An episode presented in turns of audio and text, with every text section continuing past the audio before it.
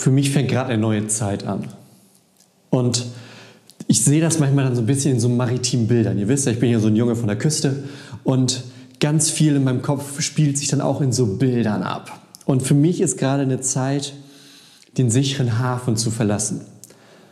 Und ich glaube, wenn ich mir so die Gespräche anhöre, die ich führe in letzter Zeit, online, offline, wie auch immer, dann ist das ein Gefühl, ja, in erster Linie ein Gefühl, das sich in uns breit macht. Ein Gefühl, den Hafen zu verlassen. Nach den ganzen Monaten, die wir mit unseren Schiffen gefangen waren in einem Hafen, wo wir uns auch selber an die Keimmauer gekettet haben, weil wir nicht wussten, was draußen wartet. Gesellschaftlich und auch kirchlich ist in mir ganz stark gerade dieses Gefühl, das Schiff muss wieder raus aufs Wasser.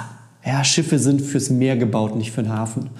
Und Heute geht es mir darum, wie wir mit unserem Christsein aus unserem kleinen, sicheren Hafen raus können in die Welt, wie wir aus unserem sicheren Hafen das Tau losmachen und hinaussegeln zu den Menschen, die unsere Botschaft so, so, so sehr brauchen. Und dabei geht es um Klüfte, dabei geht es um Abgründe, dabei geht es um Grenzen, die überschritten werden müssen. Und Paulus ist da für mich wirklich jemand, der ja so ein wahnsinniges Vorbild ist, wie der von, der den Weg gemacht hat von Christenverfolger bis hin zu dem, der den Glauben so, so weit hinausgetragen hat in die ganze Welt. Und es gibt eine Stelle aus der Apostelgeschichte. Du weißt vielleicht, wir haben unsere große Apostelgeschichte-Serie gestartet Anfang des Jahres, als Corona auch losging. Und heute ist so ein kleiner Zwischenstopp. Heute setzen wir so einen Flock rein, um zu schauen, wie dann unser Schiff weiterfährt. Und Paulus, der war in Athen und ich möchte dir mal ein Stück vorlesen. Während Paulus in Athen auf sie wartete, da war er erschüttert über die vielen Götzen, die er überall in der Stadt sah. Und er ging in die Synagoge, um mit den Juden und den gottesfürchtigen Nichtjuden zu reden. Und er sprach außerdem täglich auf dem Marktplatz zu allen, die sich dort gerade aufhielten. Das macht Paulus, als er nach Athen kommt, das erste Mal. Ja, Paulus ist unterwegs auf Missionsreisen und kommt nach Athen.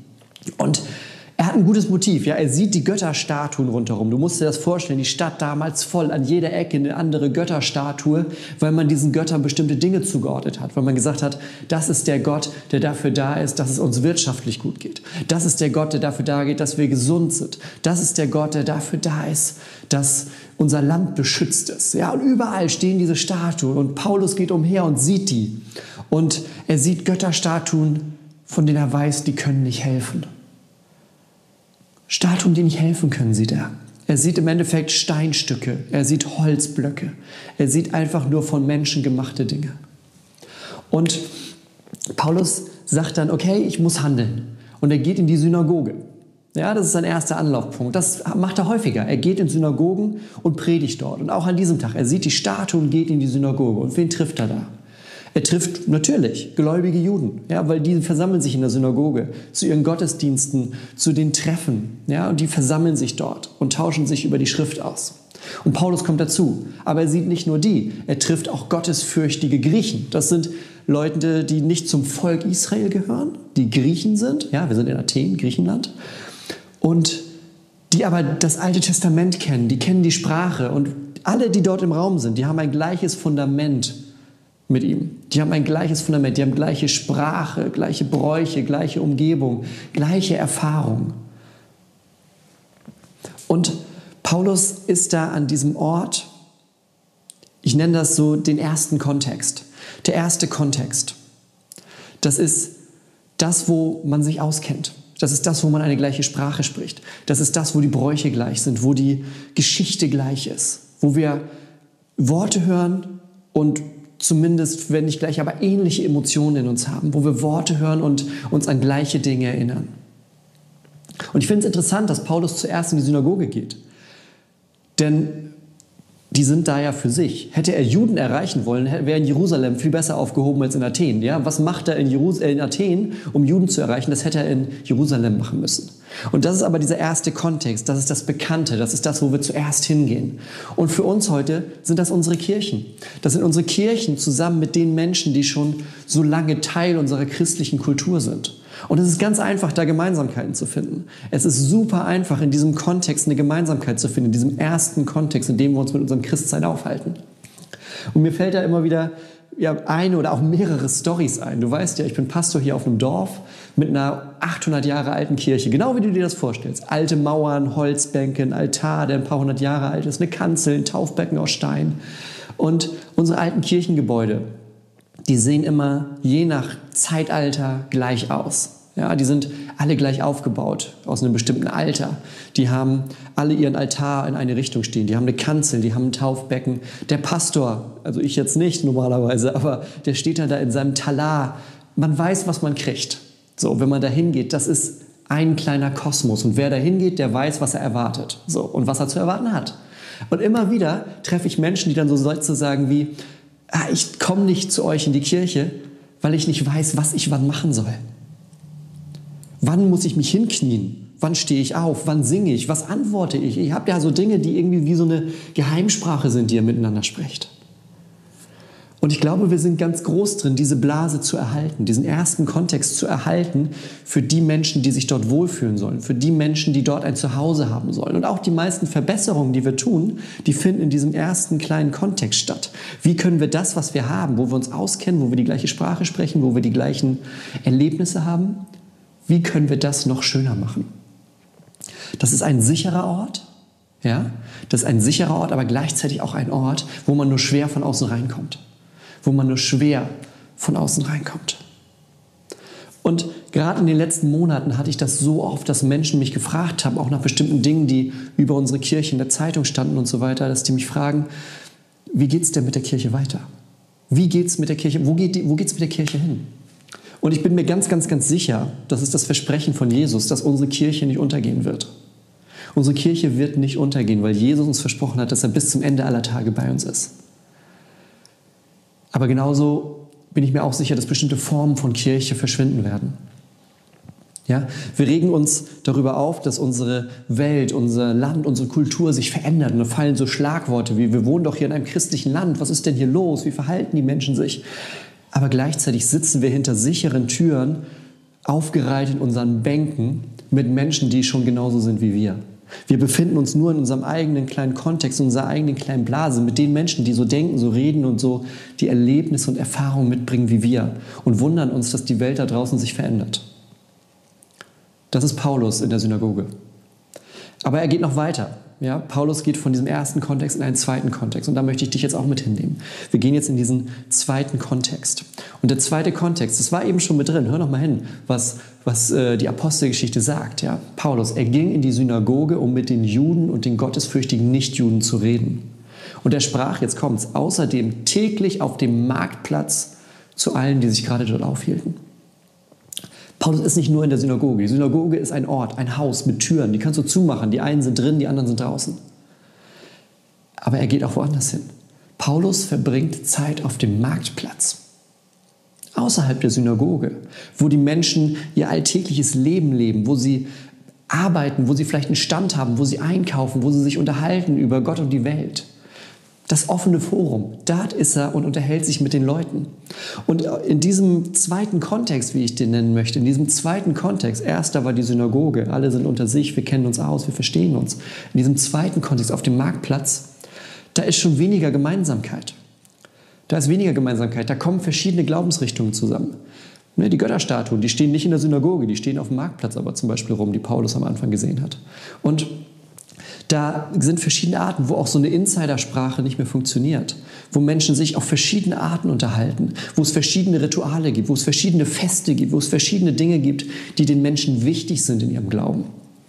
Und dieser zweite Kontext, dieser, dieser Marktplatz, das ist alles heute, was außerhalb von unserer, ja, von unserer Kirchencommunity liegt. Alles, wo die Menschen normal leben, wenn sie nicht gerade etwas bei uns machen, wo sie zur Arbeit gehen, wo sie einfach ihre Freizeit verbringen. Und es ist ja tatsächlich so, das ist dieser zweite Kontext, dieser Marktplatz ist der Ort, wo auch Christen die meiste Zeit verbringen. Wenn du das mal durchrechnen möchtest, ne, die Stunden, Woche hat 168 Stunden, die meiste Zeit von diesen Stunden, die findet auf dem Marktplatz statt, in diesem zweiten Kontext. Und die Herausforderung ist, ja, wenn du den ersten Kontext hast, wo wir uns beinahe blind verstehen ganz oft, wo wir die gleiche Sprache sprechen, die gleichen Erfahrungen haben, das zu übertragen auf diesen zweiten Kontext. Wie können wir uns dort mit Menschen unterhalten? Wie können wir dort Connection mit den Menschen haben und ihnen von der rettenden Botschaft von Jesus Christus erzählen? An einem Ort, wo die Sprache erstmal nicht automatisch gegeben ist, weil wir uns in einer Kirche, weil wir uns in einer gemeinsamen Kultur befinden. Wir müssen eine Sprache finden, die die Leute verstehen. Und du bist genauso Teil von einer Kultur. Ja? Jeder von uns ist Teil der Kultur, in der wir gerade leben.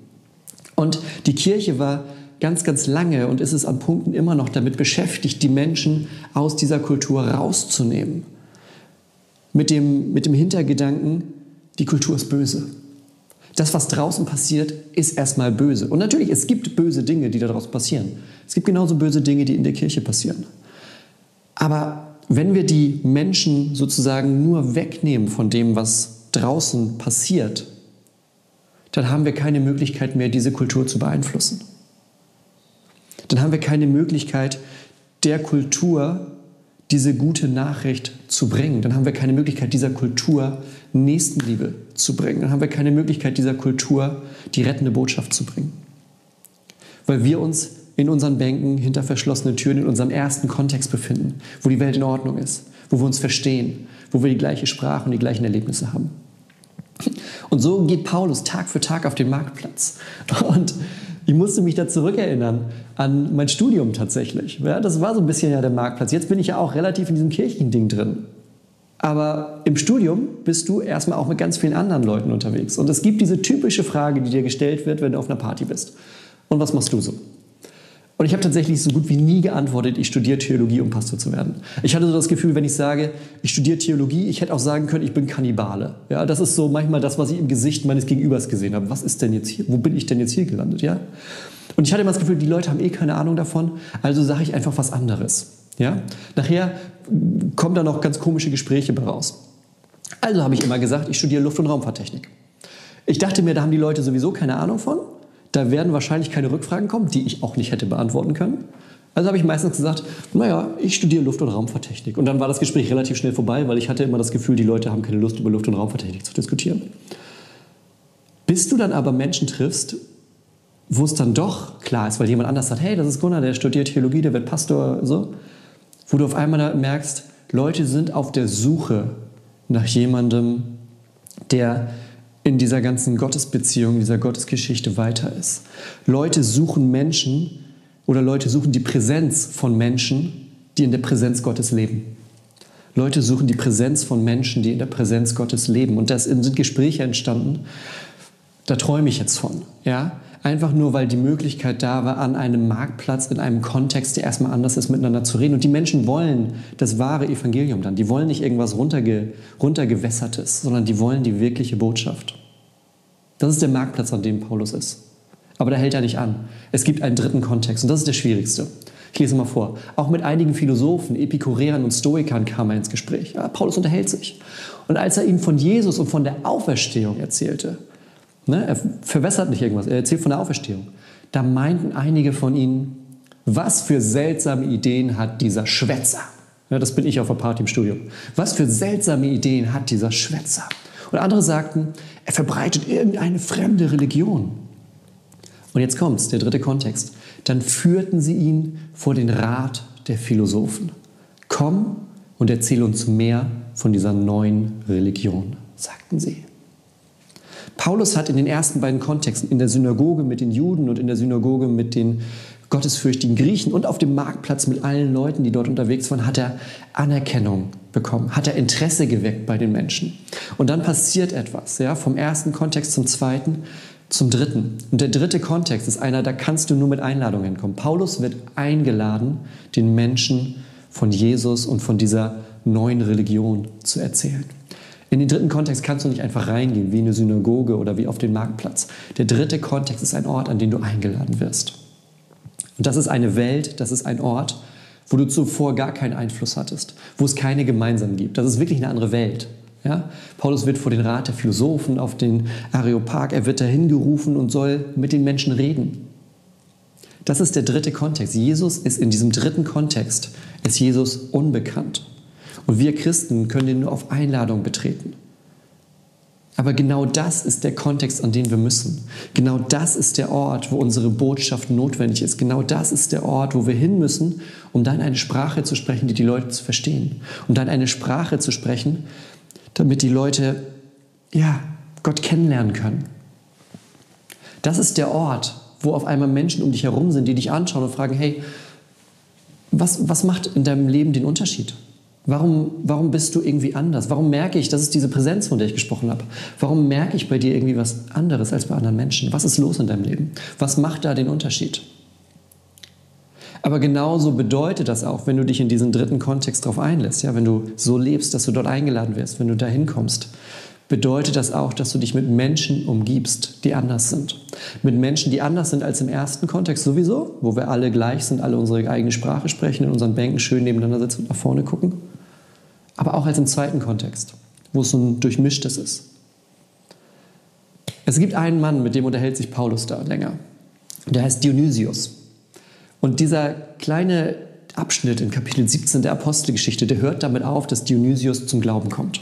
Paulus erzählt den, den Menschen dort in diesem dritten Kontext von Jesus. Er erzählt von der Auferstehung, er erzählt davon, was ein christliches Leben ist. Und manche denken, okay, da hat einer eine Waffel. Andere sind, naja, ich weiß noch nicht. Und es gibt welche, die kommen zum Glauben, weil das, was er aussieht, Frucht bringt. Und einer davon ist Dionysius. Und Dionysius ist nach jemandem benannt. Er ist nach dem heidnischen Gott, wir sind wieder bei den Götterstatuen, da schließt sich der Kreis, und das finde ich so schön an diesem Text, nach dem heidnischen Gott für Wein und Feste benannt. Und ne, Paulus ist erschüttert am Anfang über die Götterstatuen und am Ende kommt einer zum Glauben, der nach so einem falschen Gott benannt ist. Und ich finde das so genial. Aber die Gefahr, die besteht, ist, wenn du im dritten Kontext bist, wirst du dein Ansehen im ersten Kontext verlieren. Die Gefahr ist immer da, weil das eine fertige Blase ist. Aber Jesus braucht diese Menschen, die bereit sind, genau dafür zu sagen, ich rede nicht mit allen anderen immer nur, also wir reden uns nicht immer nur das Gleiche gegeneinander zu, obwohl wir es eigentlich wissen, sondern ich bin bereit, den Kontext zu wechseln. Ich bin bereit, lieber mit Dionysius zusammen zu sein und ihm von Jesus zu erzählen, als mich ständig mit anderen Christen in meiner Bubble im Kreis zu drehen. Das ist die Erfahrung, die Paulus dort macht. Das ist die Erfahrung, die er macht. Und die Frage ist, wie können wir heute das in die Praxis umsetzen? Wie können wir von unserem ersten sicheren Hafenkontext in den zweiten auf den Marktplatz, wo wir unser tägliches Leben leben, dann sogar bis in den dritten, wo wir in Bereiche eingeladen werden, um von Jesus, um von unserem Leben zu teilen, von dem wir jetzt noch mal gar nicht träumen könnten? Also, wie machen wir da weiter? Wie kriegen wir diese Wahrheit gemeinsam in unser Leben hinein? Wie kriegen wir das in die Praxis? Und ich würde mich da echt an Paulus halten. Paulus überquert diese kulturelle Kluft und verlässt den Kontext, in dem er ist, den Raum, in dem er sich wohlfühlt, wo er normal ist. Ja? Wenn du mit anderen Christen in einer Bank sitzt, Sonntagmorgens oder jetzt gerade vom Computer, dann seid ihr euch einig bei der ganzen Geschichte. Also in, in großen Punkten, behaupte ich einfach mal, seid ihr euch in großen Punkten einig. Ihr seid euch einig dafür. Keiner von euch ist der, der irgendwie gerade schräg die ganze Zeit angeguckt wird vielleicht. Außer du warst so mutig, hast jemanden eingeladen, hier heute Morgen mitzugucken, dann freut mich, dass du dabei bist. Herzlich willkommen. Ja? Paulus ist bereit, das, diesen Raum, diesen Kontext zu verlassen, wo er bekannt ist. Und er betritt den Marktplatz, wo er kein Experte ist, wo ganz viele Meinungen zusammenkommen, wo er sich dann aber das Recht verdient, gehört zu werden, wo er sich das Recht und die Anerkennung verdient, dass er angehört wird weil er diesen sicheren Hafen ein Stück weit verlassen hat in einen Raum, wo mehrere Meinungen und Positionen sind.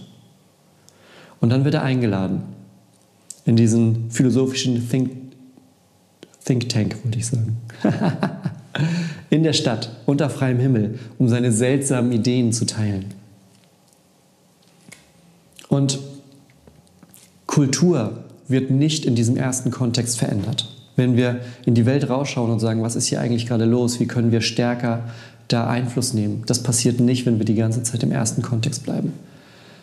Und letztendlich geht es am Ende des Tages auch nicht darum, alle Menschen aus dem zweiten und dritten Kontext zu nehmen und in unseren ersten Kontext reinzupressen. Das Ziel von Paulus war es nicht, alle Menschen danach mitzunehmen und in die Synagoge reinzupressen. Unsere Aufgabe und unser Ziel muss es sein, die Menschen in ihrem Kontext zu lieben und die Menschen in ihrem Kontext, ihnen dort zu begegnen und ihnen dort die Botschaft von Jesus zu bringen. Und das bedeutet, dass wir ein Stück von unserer Sicherheit, ein Stück von unserem Komfort aufgeben müssen. Dass wir ja, uns absichtlich zu den Menschen gesellen, zu den Menschen gehen, die anders sind als wir, die fern von Gott sind. Weil das der Kontext ist, in dem wir benötigt werden.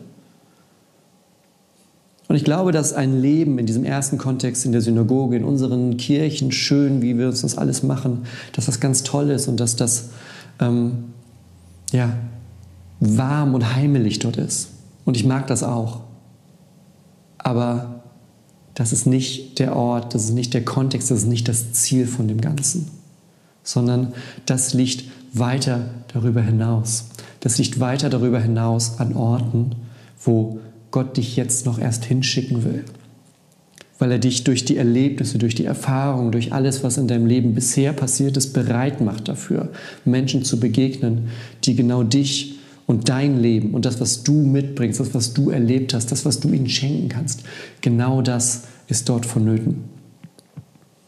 Und deshalb möchte ich jetzt am Schluss gemeinsam mit dir beten, dass Gott dir Möglichkeiten zeigt, aus diesem ersten Kontext, aus der Sicherheit rauszugehen, in einen zweiten Kontext, auf den Marktplatz, wo die Optionen groß sind, bis hinein, dass du eingeladen wirst an Orte, um dort Kultur zu verändern. Also lass uns beten gemeinsam. Gott, ich danke dir, dass du uns in dieser Corona-Zeit wieder zurückrufst zu den Anfängen, dass du uns back to basics rufst, dass du uns dahin rufst, wo deine Botschaft noch neu war, wo deine Botschaft Kraft hat zu verändern. Und diese Kraft hat sie nicht verloren über die Jahrhunderte und Jahrtausende. Aber wir wollen diese Kraft wieder neu entdecken. Und wir wollen unseren sicheren Hafen verlassen und hinausgehen. Wir wollen hinausgehen und die Kontexte entdecken und erforschen und die Menschen kennenlernen, um ihnen von dir zu berichten um zu erforschen, um herauszufinden, was ihre Lebensgeschichte ist und wie du dort wirkst. Gott, und ich bitte dich, dass du uns dafür mit deinem Heiligen Geist ausrüstest, dass du uns stärkst, dass du uns mutig und kraftvoll machst, dass du uns Worte gibst und dass du mit uns gehst, wenn wir den sicheren Hafen verlassen und hinausgehen in einen Kontext, den wir jetzt vielleicht noch gar nicht kennen. Sei du da bei uns im Namen Jesu. Amen.